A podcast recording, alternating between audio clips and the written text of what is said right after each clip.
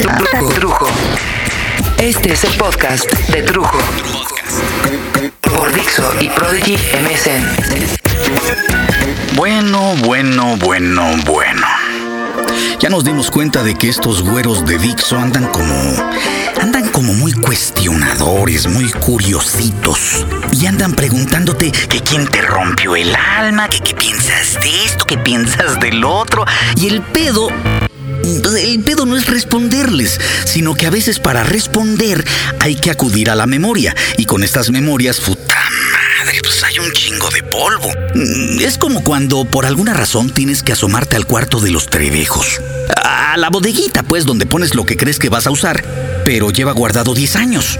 Y no usas, ni vas a usar.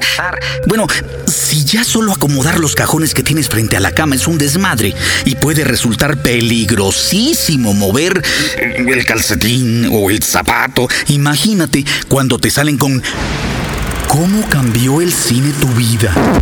Puta madre, ¿cómo cambió el cine mi vida? Eh, el cine... eh, bueno, mi vida... Puta no chinguen. ¿Por qué mejor no les cuento cómo fue mi primera experiencia sexual con una piruja de Cuautla a mis 11 años? Sería mucho más breve y con menos telarañas. Ay, en fin, bueno. Para empezar, yo diría que el cine no cambió mi vida, sino que le dio sentido, le dio forma. Es como si habláramos de un cuate que es muy cuate y que te acompañó toda tu infancia y tu adolescencia y te decía al oído qué hacer y qué no hacer. E- Es algo muy chistoso, pero hoy cuando estoy hablando de cine o cuando discuto o escucho a un especialista o a un crítico hablar de cine, se le llena la boca de nombres gringos. Sí, cómo no. Brad Pitt, Angelina Jolie, ah, Charlize Theron. Que más bien parece que estás platicando con un trailer, ¿no? Ella era una aventurera, Angelina Jolie. Pero bueno, ya si el criticón, perdón, el crítico es más cabrón, acude a nombres más finos, de como que de mayor alcurnia. Jeremy Irons, Daniel Day-Lewis, Al Pacino. Bueno, llegan hasta Gerard Depardieu. Y bueno, los más sangrones que ya viven en el cine alemán, el francés, checoslovaco, hasta el holandés. Eh, La cosa es que todos se centran en el cine extranjero. Y cuando a mí me preguntan cómo el cine cambió mi vida, pues en mi cabezota, por más que intento, todas mis neuronas se cargan pues más bien hacia, hacia el cine mexicano.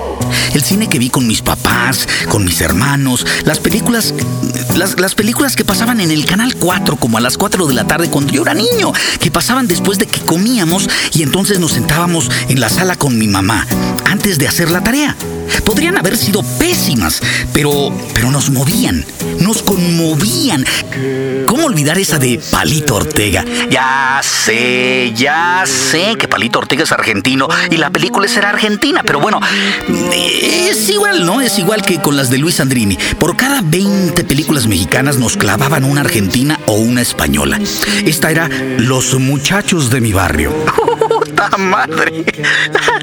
que tenían una canción ahí. ¿Qué vas a hacer esta noche? ¿No? Era una película vaciadísima de, de- de unos güeyes que, que estaban ahí, este. pues no hacían nada. Se conocieron desde niños y eran muy cuatitos. Y luego fueron creciendo. Y pues cada quien se fue mucho a la chingada. Pero desde entonces, de esos cuates había uno que era un huevón. Y trabajaste, cansás, que ganás. Era cagadón. Recordá, te cansás, que ganás. Fatiga, fatiga. Muchacho. ¿Pero qué haces ahí? ¿Cómo que hago? Vivo aquí. No sabes lo difícil que es encontrar departamento. Esta noche voy a decidirme, te hablaré de amor. Y la verdad es que te quedan grabadas las escenas y la historia. Y cuando yo escucho esa canción, puta, cómo me acuerdo. Puta, cómo me acuerdo.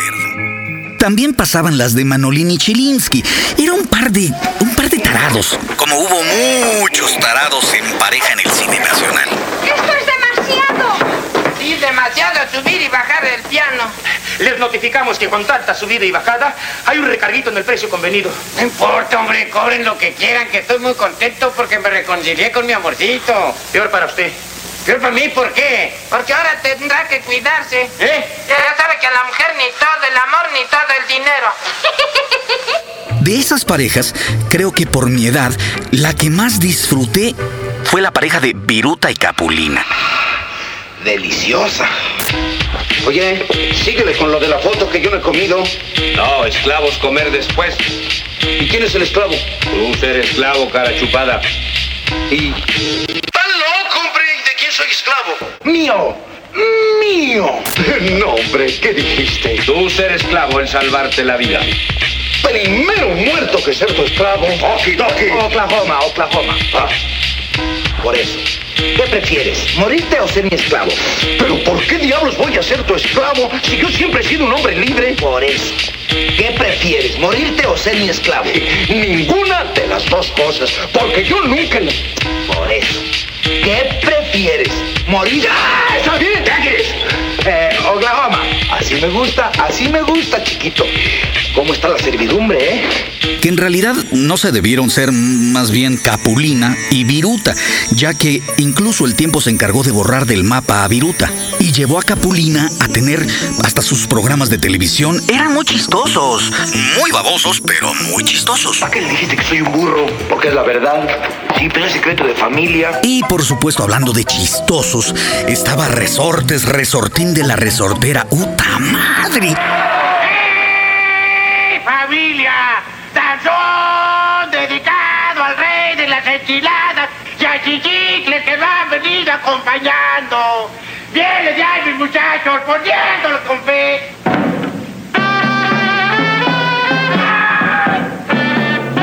¡Qué pinche cine tan maleta, pero tan divertido! Yo nunca me expliqué cómo mujeres tan hermosas, tan bellas como lo eran las galanas del cine nacional, podían besar a gente como resortes. ¡No mames! mames. Yo lo llegué a conocer en persona, en el cafecito que estaba en la esquina de la Anda. Cuando yo pertenecía a la Anda, de pronto salí y me encontré que era el rey del barrio, ¿eh? era el jefe de jefes, todos alrededor de él. Y él nada más platicando, ya, mamachita, y decía, es puro ritmo. pedo. O también el clavillazo, no mames. Ahora sí que solo en el cine mexicano. Hablando del clavillazo, hay dos películas de las muchísimas que hizo, hizo, no sé, cualquier cantidad. Pero yo recuerdo dos. Donde que es que era inventor. Y ya eso lo había hecho candidato, según la trama de esta película, a pilotear una nave que iba hasta la luna. Él y Ana Luisa Pelufo, que en ese entonces era un bombón de mujer. Bueno, imagínense, ellos iban a salvar a la humanidad porque ella era la científica hija del científico de la película y nos iban a salvar porque los marcianos iban a enviar una bomba nuclear. Pero peor que nuclear, era una como Armageddon, pero de Petatiux. Tierra llamando a Lunave. Tierra llamando a Lunave. ah, esa y claro, el castillo de los monstruos. Donde Clavillazo conjunta a todos los monstruos del averno habidos y por haber. Pinche Van Helsing se queda pendejo. Aparecen Drácula, el hombre lobo, la momia, una como lagartija acuática del lago Ness o algo así, y más, más monstruos. Todo con la música de todas esas películas de terror de esos días, y creo que era la misma.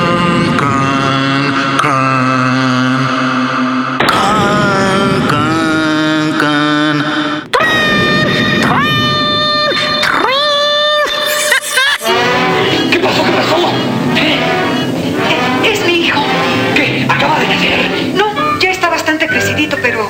eh, Bueno, ¿y esos chiquitos? ¿Sabe usted que está un poquito tocado de la cabeza? Ah, ¿Le patina la maceta? Pues sí. ¿Un loco? Ahora sí me voy.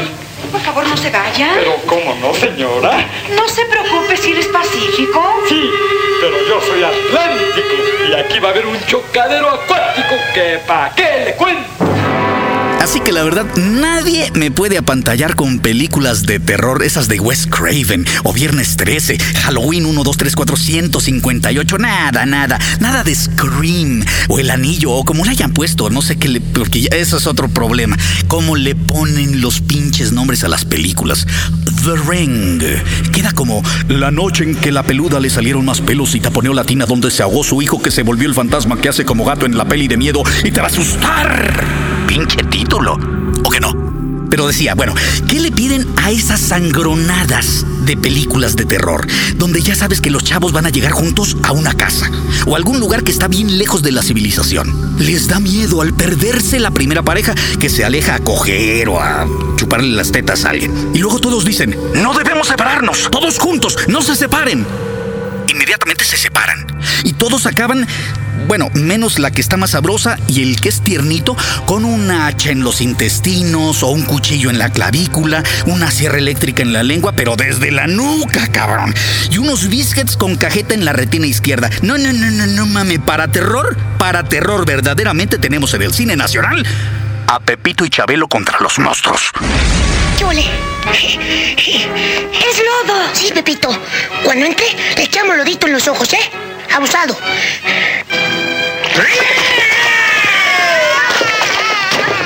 También a esas horas pasaban las tradicionales y maravillosas películas del Santo, el enmascarado de plata, el Santo contra todos, contra las momias de Guanajuato, las vampiras de Coyula, los hombres lobos de Saltillo, bueno, hasta con las chivas del Guadalajara.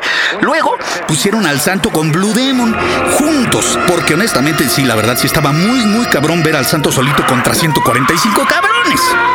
¿Y tú estás casado, Santo? No, todavía. Digo, ya entre dos, pues como que era más fácil. Cuando hablas más de 10 palabras juntas, sé que estás preocupado. Aquí entre nos, qué bueno que le pusieron la voz de Víctor Alcocer al santo, porque la voz real del santo parecía como de vieja borracha con efisema. Vieja borracha con efisema. Cuando eres niño, todo, todo te da miedo. Puedes estar viendo una hipersangronada, pero verdaderamente, y te da pavor. ¿Cómo olvidar a la caperucita roja? Oye, que mamá está haciéndome un vestido nuevo para la fiesta de mañana. Serás la niña más bonita de todas. Y la más buena. Hasta mañana, ¿eh? Hasta mañana.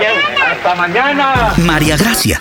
Digo, es una niña que se la va a comer un lobo que ya se tragó a la abuela. No mames, la sola idea es aterradora.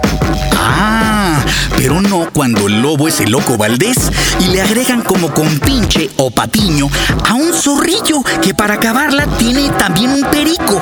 Y el zorrillo es como. como el minimí, pero del lobo. Y apestoso, actuado por el enano Santanón. ¿Qué pedo? ¡China hueles a puro zorrillo! ¡Quítate de mi olfato! Pobre de mí. ¡Ah! Agua de colonia para el mal olor. ¡Fúchila! Tienes razón, mi amo. A veces ni yo mismo soporto mis olores. A mi madre le encantaba el cine mexicano. Pero esas películas eran más como de sábado, como las 7 o 9 de la noche. Las comedias sesenterísimas de Enrique Rambal, Silvia Pinal, Leonorilda Ochoa, Héctor Suárez, que estaba bien chavito. Ah, y el rey de este tipo de comedia chistosísima picante. El antigalán. El rey del arroz las traigo muertas.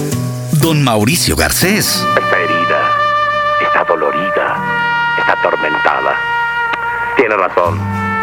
Debe ser horrible tenerme y después perderme. Pero bueno, eso nos lleva ya a un tema muy específico y grandioso en la historia del cine mexicano, la comedia.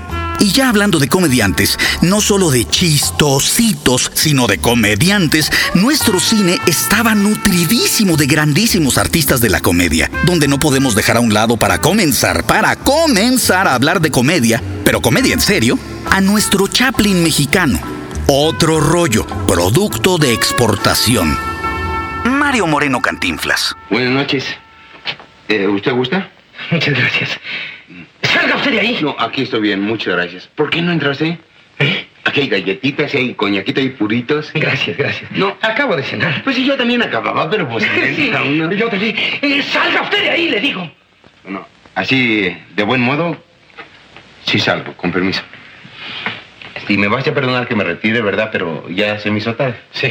Hay que ver qué día vuelvo. Sí, sí, sí. Con permiso. Pase usted. ¡Alto ahí! ¿A dónde? Ahí. ¿Allí?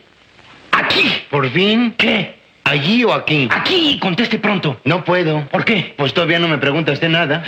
De veras, ¿qué hace usted aquí? No, pues usted me dijo que me parara aquí. Le pregunto a usted que qué hace usted aquí en mi casa. Pues sí, es lo que yo digo. ¿Yo qué hago aquí en su casa? De manera que, claro, del punto, con permiso, me retiro. ¡Párese ahí! Como habrán notado, si lo notaron, en esta película Cantinflas aparece al lado de un grande de nuestra comedia de enredos y hasta de enormes dramas que estaba empezando verdaderamente. Don Joaquín Pardavé, quien fuera compositor, cantante, locutor de radio y fuera descubierto como gran comediante para el cine mexicano. Para mí es uno de los más grandes. ¿Suat? ¿Suat? ¿Dónde demonios se ha metido usted? Perdone, señor, la señora salió. ¿Salió? ¿No dijo para dónde? La señora no acostumbra decir a dónde va. Pues debía decirlo. Lleva 30 años en México y todavía no conoce el calles. Sin contar con que el día menos pensado, un camión de esos que lleva el diablo adentro, se la lleve de corbata, señor. Pero bueno, ¿por qué estos grandes actores de carácter, llamados actualmente para esas entregas de los Globos de Oro y los Óscares, actores de reparto o actores de apoyo? ¿Por qué no crecían más? ¿Por qué no eran famosos o más famosos? Ah, porque precisamente las grandes productoras los firmaban como exclusivos para apoyar a sus galanes y a sus galanas que usualmente eran muy hermosas pero malonas. O eran pésimos actores pero eran cantantes famosos y, y, este apoyo hacía que la película se vendiera, de hecho que se vendiera muy bien. Quiere decirte que dito su dolor. Yo te suplico, le oigas por favor. Se muere. Pero también había estrellas de la comedia. No, no como los comediantes que están ahora, que, ay, sí, es chisto. No, no, no, grandes estrellas. Al grado de las estrellas de la comedia que tiene Estados Unidos, como un Robin Williams. Eh, no, no, no. Estamos hablando de estrellas de la comedia del cine nacional. Ya mencioné a Cantinflas, por supuesto, como a otros posteriores o muy posteriores, pero hubo uno, uno, el más grande para mí de los comediantes mexicanos. Un comediante sin comparación alguna. Los muchachos a mí me dicen Tintan, porque en mí todo es música. ¿Es usted pura música? Pura música. Órale, carnalita, nomás no se mande. Pura música, no precisamente músico y poeta, que es distinto. Poeta de verso lírico. Yo le puedo hacer a usted un poema inmediatamente. Este singular trompudo cantaba, bailaba, actuaba como nadie. Ay, ay, ay, me estoy muriendo y derritiendo por ti. Cada y de hecho fue una estrella antes o primero que la otra estrella con la que voy a comenzar la segunda parte de este podcast, que podría durar muchos capítulos, pero la verdad lo voy a dejar solo en dos sustanciosos podcasts de cómo el cine cambió mi vida. y la tuya. Y la de usted. Usted que me está escuchando. Oiga usted, señor Rodríguez, déjeme cuidar su perro. Se lo cuido con esmerro y hasta le compro un cencerro. Se lo llevaré para el cerro para que coma su berro y hasta le arrimo su jarro para que tome currado.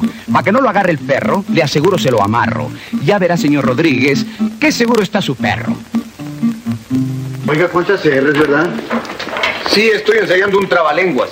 Yo me sé otro. R con R cigarro, R con R barril, rápido corren los carros cargados de azúcar. Muy bonito. Me lo aprendí en la escuela. ya se le fue una R por andar de remedón. No, si lo hice adrede. Dicen que a los locos y a los que trabajan en el radio hay que llevarle la corriente. Curiosísimo. ¿Y a usted qué corriente lo trajo? No me trajo, vine solo, pero ya no hay por dónde salir. Usted no es de aquí, ¿verdad? No, señor. ¿Y usted quién es? Yo soy Tintán. ¿El de las vistas? El de las vistas. ¿Quiere que le regale mi autógrafo? No, mejor regáleme la guitarra. La guitarra. Algo más efectivo. Oiga, mire, ojitos de pescadito en vitrina. Nada hay más efectivo que mi autógrafo, ¿yo? Mire, boca bagre. ¿Por qué mejor no me lo firme en un vale? Eh, mire, vale más que se vaya y me deje ensayar. ¿Pero por dónde, oiga? ¿Por dónde entró? Pues no me acuerdo. Por ahí váyase. ¿Por dónde es? Por ahí derecho. Ah.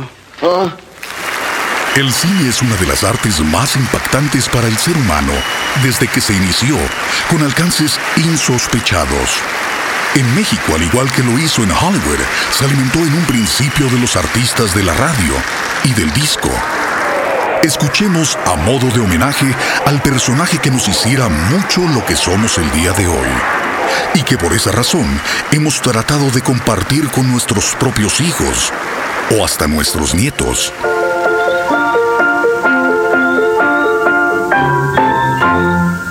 ¿Quién es el que anduvo aquí?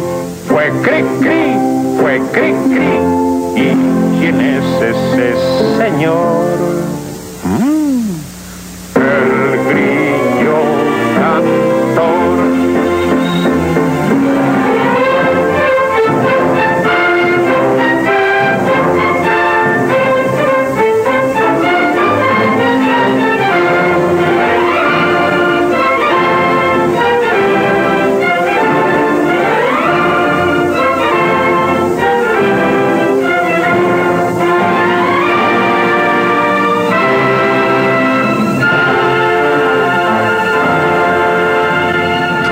Siempre, soy su amigo, Johnny Marin.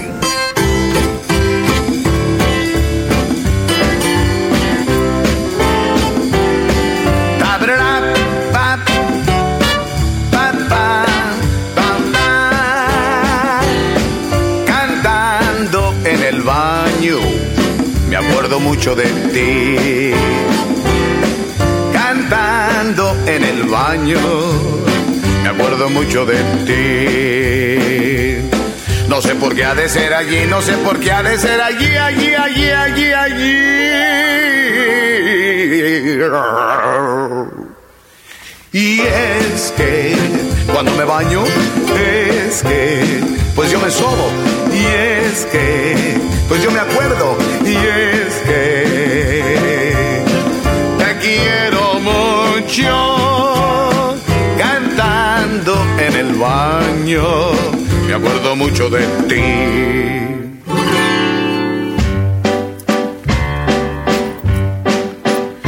Este es el corrido del caballo flaco que salió un domingo de Guadalajara. Su noble jinete no pesaba nada, pues llevaba arriba a don Agustín Lara. Esta imitación del carnal Agustín es a su favor y porque es compadre mío, dice. Hermanos del alma, esta vida ya no la veo como negocio. Yo creo que unos meses más y goodbye. Vida cada día se me acorta y mi noche es larga, larga, larga. Ya no me importa si se me alarga o se me acorta. Ya no me importa se me acorta o se me alarga. Sufrir, sufrir, esa es mi vida. Llorar, llorar, esa es mi suerte. Estoy muy flaco para estar vivo, pero muy gordo para estar muerto. Y mientras yo sollozo, ¿cómo se ríe el señor que entierra en el pozo? Cantando en el baño, me acuerdo mucho de ti.